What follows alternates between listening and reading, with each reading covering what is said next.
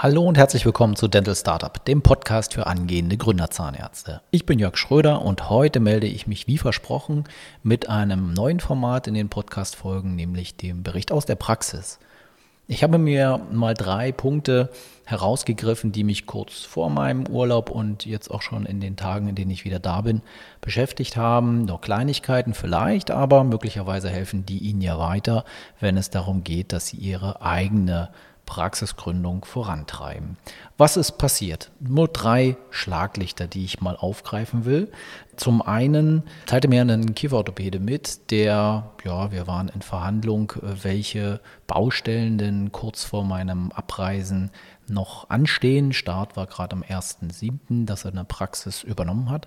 Und in den Verhandlungen hatte er natürlich einen Kaufpreis verhandelt, da einen materiellen und einen immateriellen Wert diskutiert. Ich selber war bei diesem Projekt nicht federführend, sondern ein Kollege hatte mich konkret nur um die Absicherung gekümmert. Und nun fragte ich halt, was haben wir denn noch, wo steht da was an, wie lief es denn bisher? Und da war er ein bisschen unglücklich und sagte, Mensch, Herr Schröder, das sollte man vielleicht auch mal weitergeben. Ich habe mich ein bisschen geärgert. Es hat sich nun rausgestellt, nachdem man sich zwar schon die Praxis angeschaut hatte und äh, er arbeitet ja jetzt schon, schon seit einem Quartal mit, ähm, hat sich eben rausgestellt, dass der Blick in die einzelnen Schubladen ähm, so mühselig das auch sein mag, doch schon gelohnt hätte. Er beklagte sich, dass äh, offensichtlich die Handinstrumente, die er davor fand, ähm, ja, so alt wie die Praxis waren. Und er sagte, natürlich nutzen sich Zangen und entsprechende äh, Instrumente auch ein Stück weit ab. Und eben, wenn ich davon ausgehe, dass ich die jetzt wieder neu anschaffen muss, dann, ähm, gut, Sie sind auf verschiedenen Messen unterwegs, Sie haben eine Vorstellung davon, dass das eben nicht mit ein paar hundert Euro getan ist.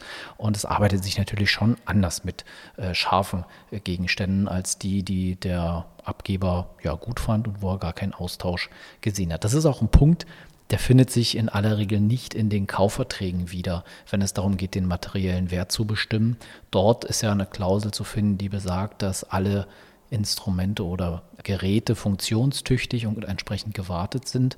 Aber dieser Part so explizit ist nicht benannt. Also es empfiehlt sich dringend, dass gleich die direkte Lösung auf diese Situation tatsächlich, und das muss Ihnen nicht komisch vorkommen, bei einer gemeinsamen Begehung mal jede Schublade wirklich auf links zu drehen und sich anzuschauen, ob die Dinge, die Sie da vorfinden, noch, ähm, ich bin hier in Berlin, von daher das schon vorgekommen, noch russische Aufdrucke haben oder ob sie ähm, ähm, doch relativ aktuell und gut gepflegt und noch äh, verwendbar sind. Also das wäre mal Praxistipp Nummer eins. Keine falsche Bescheidenheit. Sie wollen den Laden kaufen, also gucken Sie sich das Ganze entsprechend gut an. Ein zweiter Punkt gleicher Kieferorthopäde ähm, schließt sich direkt an. Auch hier ähm, etwas größere Baustelle stellte sich heraus, dass der Kompressor auf dem letzten Loch bläst. Hier wieder der Rückschluss zum Praxiskaufvertrag, in dem hier, wie gesagt, die Formulierung drinsteht, dass alle Geräte funktionieren. Ja, nun funktioniert der schon noch. Es ist aber offensichtlich, dass er auf kurze Distanz das Atmen aufgeben wird und hier für eine Nachinvestition schon das Feld geebnet ist. Da sagte der, äh, der Kunde, naja gut, das habe ich mir so genau auch nicht angeschaut. Deswegen ganz dringend die Bitte, holen Sie sich einen entsprechenden ähm, Ansprechpartner vom Depot, in Anführungsstrichen, die natürlich auch ein Interesse daran haben, Ersatzgeräte zu verkaufen, mit ins Boot oder den entsprechenden Techniker, nicht den der Praxis, sondern einer, der, der ihr Vertrauen genießt. Und schauen Sie sich auch hier alle Gerätschaften entsprechend an. Und klar, selbst wenn diese Klausel so im Vertrag drinsteht und der Anwalt auf dem Papier das so formuliert hat, ist es ja schon noch mal was anderes, ob entsprechende Gerätschaften äh, zwar noch funktionieren und damit alle Regelungen äh, entsprochen wäre, oder ob sie, wie gesagt, schon extrem austauschbedürftig sind.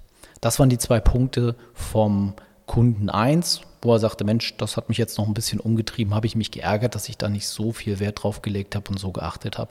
Und äh, das sind schon noch ein paar tausend Euro, die mir dann auf kurze Distanz äh, gegenüberstehen.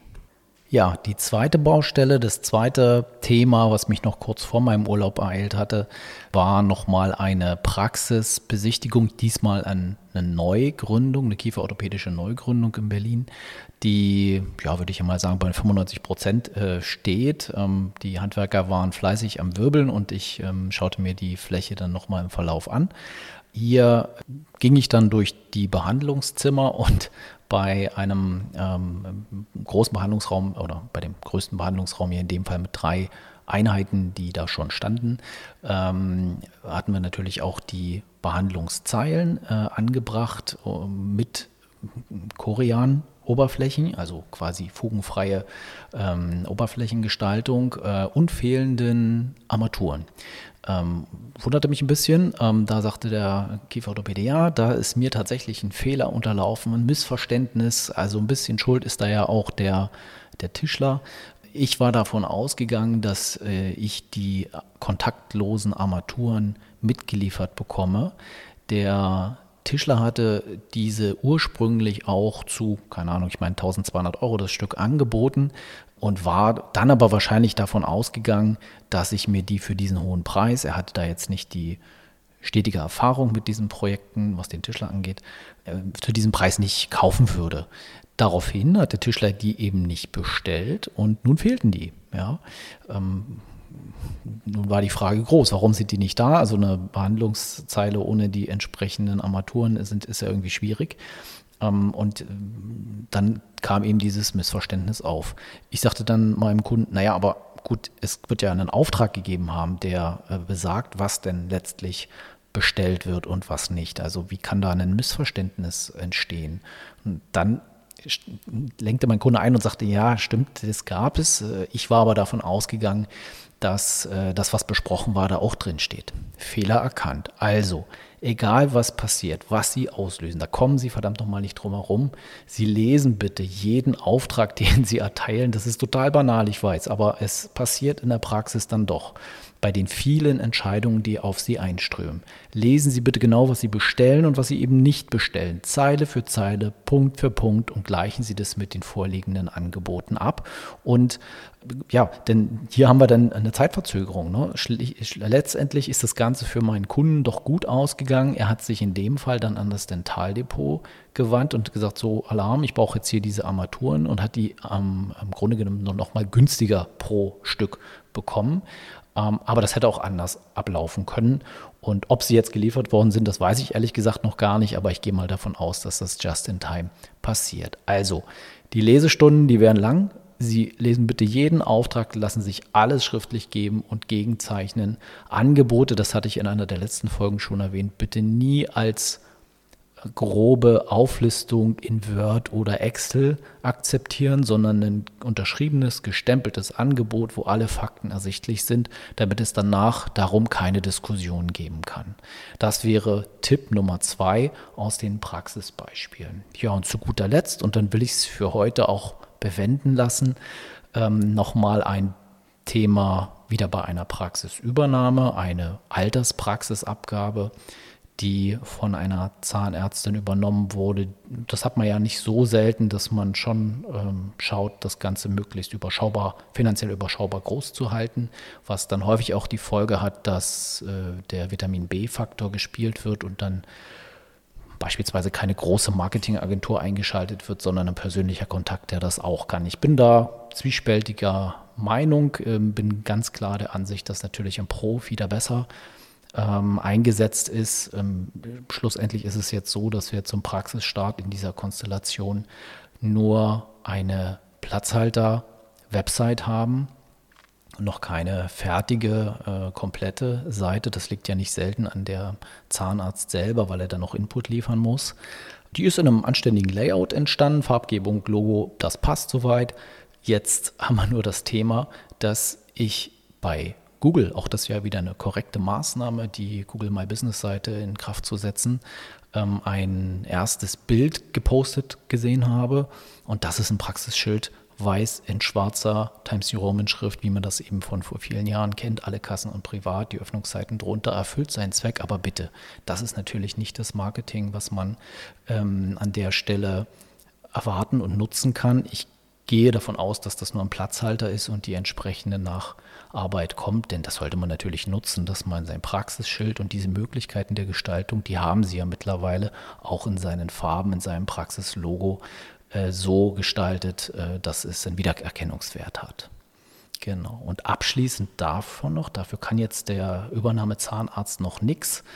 ähm, oder vielleicht doch. Ich meine, man ist ja Unternehmer und dementsprechend auch immer verantwortlich. Ich rief in dieser Praxis, die äh, quasi morgen ihren ersten Arbeitstag hat, an und äh, fragte oder wollte einen Termin abstimmen, da ich äh, die Auftraggeberin persönlich jetzt äh, mobil nicht erreicht hatte.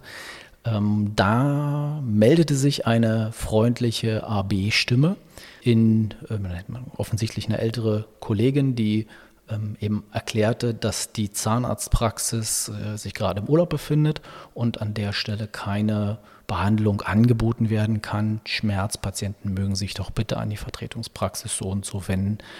Tschüss. Ähm, vertane Chance. Wer sagt uns denn, dass nicht gerade ein Patient äh, einen Termin vereinbaren wollte, nämlich nicht aus Schmerzgründen, sondern weil ähm, wir äh, einen neuen Termin planvoll einrichten wollen. Also quasi schon ein erster Auftrag für die Übernehmer-Zahnärztin. Und diese Möglichkeit, die hatte er nun nicht. Ja. Äh, das ist schade.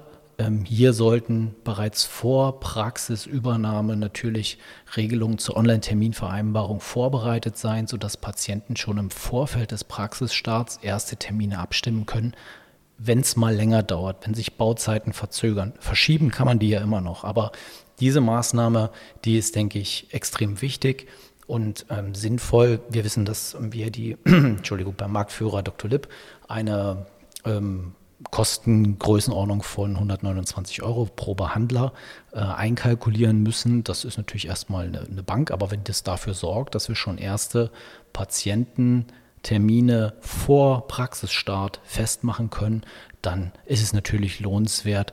Und ähm, soweit ich weiß, sind die Verträge auch monatlich kündbar für den Fall, dass man auf sich damit nicht zufrieden ist. Dann kann man das natürlich abstellen. Aber diese Möglichkeit sollte auch schon im Vorfeld der Praxisübernahme oder Neugründung, da ist es nochmal umso wichtiger, genutzt werden.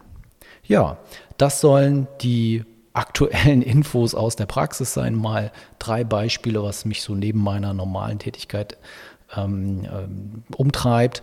Und äh, dementsprechend will ich es damit heute auch mit einer kurzen Folge bewenden lassen. Danke, dass Sie wieder mit dabei waren.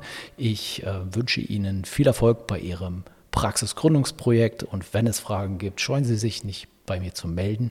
Meine E-Mail-Adresse jschröder.zsh.de. Bis dahin, alles Gute.